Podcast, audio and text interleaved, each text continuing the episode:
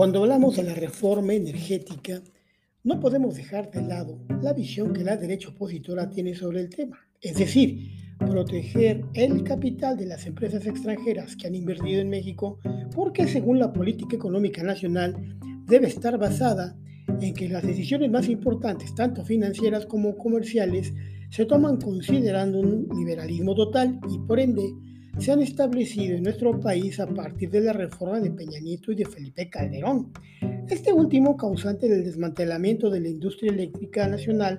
paso necesario para la avanzada ingreso de las compañías españolas de las energías limpias y el primer de estos mencionado, a quien debemos reconocer como un instrumento necesario para los planes de las multinacionales, no porque este sujeto haya tenido la visión y la inteligencia creadora de un proyecto tan maquiavélico o de un plan más de despojo de recursos naturales de los que México ha sido blanco. Durante la operación, como yo le digo, dos sexenios de Hidalgo, porque supuesto antes de la 4T, los últimos tres sexenios políticos, antes nada más se hablaba del año de Hidalgo, como parte del último año del presidente que gobernaba la nación, es decir, a la al plan de chingue a su madre el que deje algo. Por supuesto que es evidente que con Calderón y Peña Nieto esto fue relevante porque con la reforma educativa, la energética y la de seguridad, estos personajes defendieron la polarización entre los intereses de la iniciativa privada nacional y versus extranjera, en contra de la del país o de los intereses del país. Y esto sí que es una traición a la patria porque hasta se dieron el lujo de vender su moral, su ética y su conciencia como legisladores y gobernantes, realizando toda una serie de modificaciones a la Constitución y las leyes secundarias que nos daban, en el caso particular de esta plática, soberanía energética, sometiendo a través de leyes a modo, mañosas y tramposas, las ventajas del acceso a las energías renovables y no renovables necesarias para la planta productiva de las empresas nacionales y el consumo privado en los hogares mexicanos, vendiéndonos una idea de las bondades de la ecología, de la modernidad de las energías limpias y baratas, fueran solares, ecológicas, acuíferas, voltaicas, calidades que los inversionistas extranjeros nunca han dotado, pues las energías que ellos confieren son de las llamadas intermitentes, dejando a la Comisión Federal de electricidad, en este caso, la responsabilidad que como verdaderos y necesarias instituciones de gobierno deben producir y abastecer, no como una empresa privada, sino como del Estado, una institución o organismo del Estado. Claro está, sin que las empresas modernas tampoco se preocupen por el porteo, por la distribución, no por pagar precios reales por la distribución de sus energías a través de la infraestructura que dota el gobierno. Eh, porque además la Comisión Federal de Electricidad debe cubrir los costos de dicha producción, pues inclusive tratándose de esta, esas energías limpias, pues también se les venden en un porcentaje amplio. O sea, que el mencionado monopolio de Estado no es verdad, porque si los privados producen y venden estas energías en un 54% legalmente posible y necesario con esta reforma energética de Peña Nieto,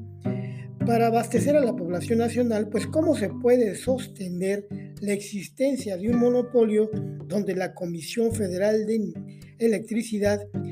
primero, ni siquiera controla el 54 o más del 50% de la producción y venta. Ni siquiera controla tampoco las subastas de energía y por el contrario, las empresas transnacionales y más poderosas de México pagan por el consumo una tercera parte del valor real de producción abastecimiento para el mercado constituyendo una competencia desleal entre los pequeños comercios que pagan hasta tres veces más que los grandes consorcios. Lo anterior es así porque las empresas privadas generadoras de energía, al haber obtenido beneficios con la reforma energética, también eh, beneficios fiscales,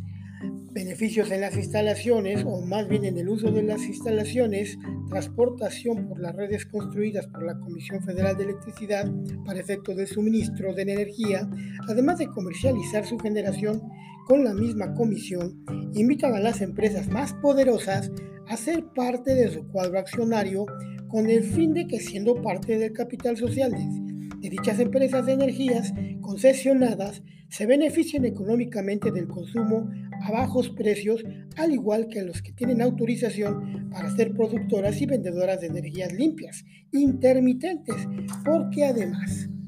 si en algunas ocasiones, pese a la intermitencia productiva, tienen excedentes, pues venden dichos excedentes a la comisión al precio fijado en las subastas, que por supuesto tienen esa ventaja de fijar los precios. Se ha olvidado que México país no opera para cumplir sus cometidos de generación, manejo, organización, distribución y abasto de los servicios públicos para la ciudadanía de, de, organismos mal llamados por los gobiernos de oposición como empresas de Estado, bajo la consigna de obtener ganancias o utilidades mercantiles, y tampoco tienen que competir en el mismo nivel legal y comercial con las empresas internacionales privadas de ninguna clase. Al contrario, el gobierno es rector y beneficiario de aquellas concesiones posibles y planeadas que otorgan a los particulares sin que dichas concesiones les dé a los privados la facultad de competir libremente con el Estado mexicano cuando explotan los recursos naturales concesionados como si se tratara de una guerra corporativa entre similares. Una empresa privada es una organización con fines de lucro, de lucro que es una propiedad de inversionistas particulares. Así, el socio mayoritario no necesariamente es una persona, sino que también puede ser otra compañía siempre y cuando ésta no pertenezca al Estado, o lo que es lo mismo, su objetivo principal para las privadas es la maximización del beneficio económico. México es un Estado libre y soberano y tiene la capacidad de ser el rector y consumidor de sus propios recursos naturales, por lo que los mexicanos, de acuerdo a los artículos 25, 27 y 28 constitucionales, refiere que el Estado no se constituye como monopolio cuando ejerce de manera exclusiva sus funciones institucionales respecto de la generación de sus energías, de sus áreas estratégicas y de la explotación social programada de sus recursos naturales, por lo que tiene la soberanía para autodeterminarse simplemente porque conserva la rectoría de su territorio y sus programas económicos que siempre se pondrán en beneficio de los ciudadanos. Nunca se les podrá percibir al Estado, al ser soberano de su energía, como competidores de empresas y estados extranjeros privados que pretenden obtener ventajas sobre los mexicanos porque al proteger a los ciudadanos se cuida a uno de los ejes fundamentales de lo que es el Estado. La visión del proyecto de gobierno actual es que la capacidad del Estado para garantizar las necesidades energéticas de la población por medio de los organismos públicos, las empresas de capital nacional, la ciencia y la tecnología e ingenierías nacionales a través de los organismos públicos, como la CENEL, la CENACE o CENEGAS, las empresas estatales Pemex y Comisión Federal de Electricidad y los organismos como CONACYT, INP, el Instituto Mexicano del Petróleo o el INE. Por lo que los argumentos que maneja la derecha, siempre en pro de la explotación de nuestros recursos mediante empresas privadas extranjeras como subsidiarios o con subsidiarias nacionales que no dejan de ser lo mismo, la derecha opositora de gobierno se muestran como lo que son, vendepatrias, traidores a sus propios hermanos y al país, y eso se llama traición a la patria con sus debidas consecuencias legales y para la historia.